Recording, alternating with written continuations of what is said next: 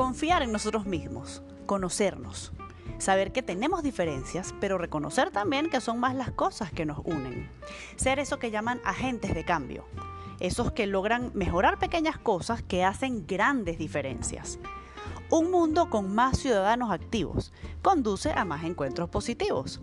Gente que tiene herramientas pacíficas y efectivas para lograr con otras personas el desarrollo sostenible de sus comunidades. Cada semana nos encontraremos aquí para juntos revisar acciones y propuestas sencillas que podemos replicar en el sitio donde vivimos. ¿Qué tal si le pasas el dato a alguno de los tuyos y vamos sumando gente?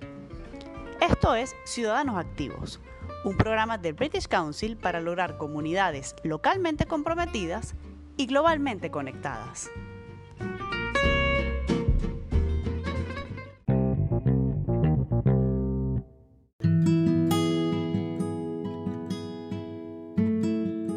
Un padre y un hijo van en el auto hacia la escuela. De pronto un árbol cae sobre el carro, el padre queda inconsciente y el hijo se fractura una pierna. A los minutos llega una ambulancia y se lleva deprisa al hijo hacia el hospital más cercano. Y el padre queda en el sitio del accidente ya estabilizado donde lo examina un médico. Cuando llegan al hospital, quien está a cargo de la cirugía mira al niño con la pierna fracturada y dice, es mi hijo.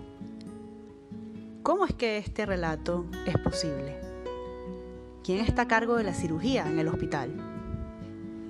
Yo soy Albe Pérez y este es el quinto episodio de Ciudadanos Activos, un programa del British Council para formar ciudadanos localmente comprometidos y globalmente conectados.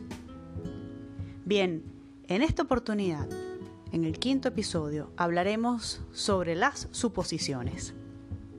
Quizás tú tienes la respuesta correcta a la pregunta que dejamos en el aire. Quizás alguien más que escuchó el relato se ha quedado perplejo tratando de ubicar al personaje que recibió al pequeño con la pierna fracturada en el hospital.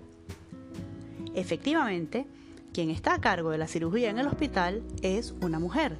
Y claro, es la mamá del niño que llegó con la pierna fracturada.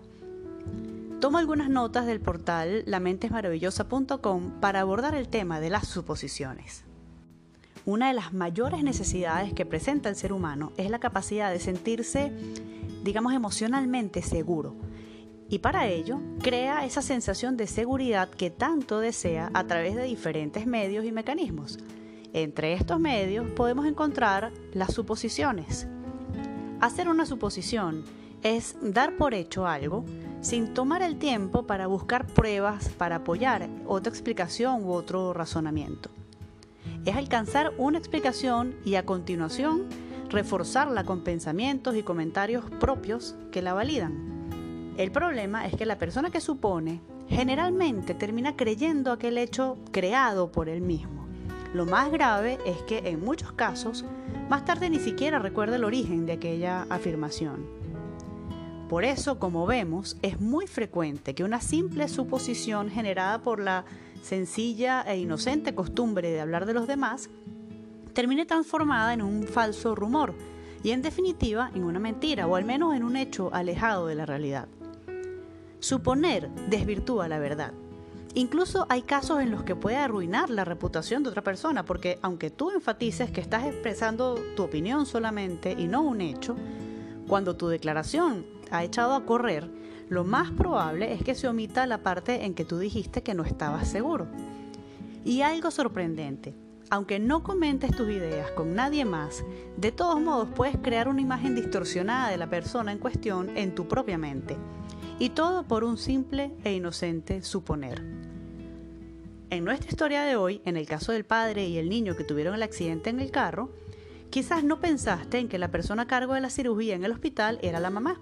Y es que esa, por ejemplo, sigue siendo una de las mayores suposiciones de estos tiempos, los estereotipos de género que indican que las mujeres son el sexo débil, haciendo que por supuesto se niegue a las mujeres las mismas oportunidades de liderazgo y desarrollo profesional que a los hombres. Suponer es algo que hacemos con mucha frecuencia. Tendemos a hacer suposiciones sobre casi todo a lo largo de nuestra vida y aún teniendo la oportunidad de saber lo que ocurre en realidad, muchas veces damos por ciertas determinadas suposiciones sin estar lo suficientemente contrastadas y comprobadas, adquiriendo estas una categoría de certeza o de verdad absoluta. El problema de todo esto se encuentra, por lo tanto, en que hacemos esas suposiciones como reales. Es decir, suponemos y creemos llevar la razón porque lo vemos finalmente como verdad, constituyendo uno de los principales motivos de las discusiones y de los conflictos que se producen en las relaciones interpersonales. Más vale asegurarnos de que las cosas queden claras y de que por mucho que queramos no sabemos todo sobre la situación, pues hay que tener en cuenta que existen muchos puntos de vista diferentes a nuestro, cada uno con sus preferencias que da todo por hecho. Por lo tanto, si no comprendemos algo, mejor preguntémoslo, atrevámonos a buscar respuestas. No es necesario hacer suposiciones, es más, el día que consigamos no hacerlas, habremos aprendido una nueva forma de comunicación, donde destacará la claridad de nuestras palabras. Si conseguimos establecer una buena forma de comunicarnos, nuestros problemas comenzarán a disolverse, ya que la base de muchos de ellos se encuentra en la creación de suposiciones.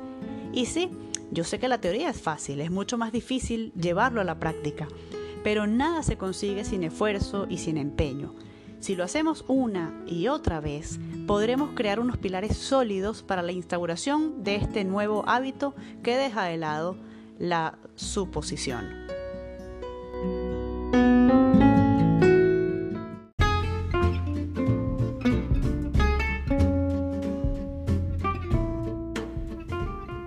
Hasta aquí llegamos hoy. Gracias por acompañarnos.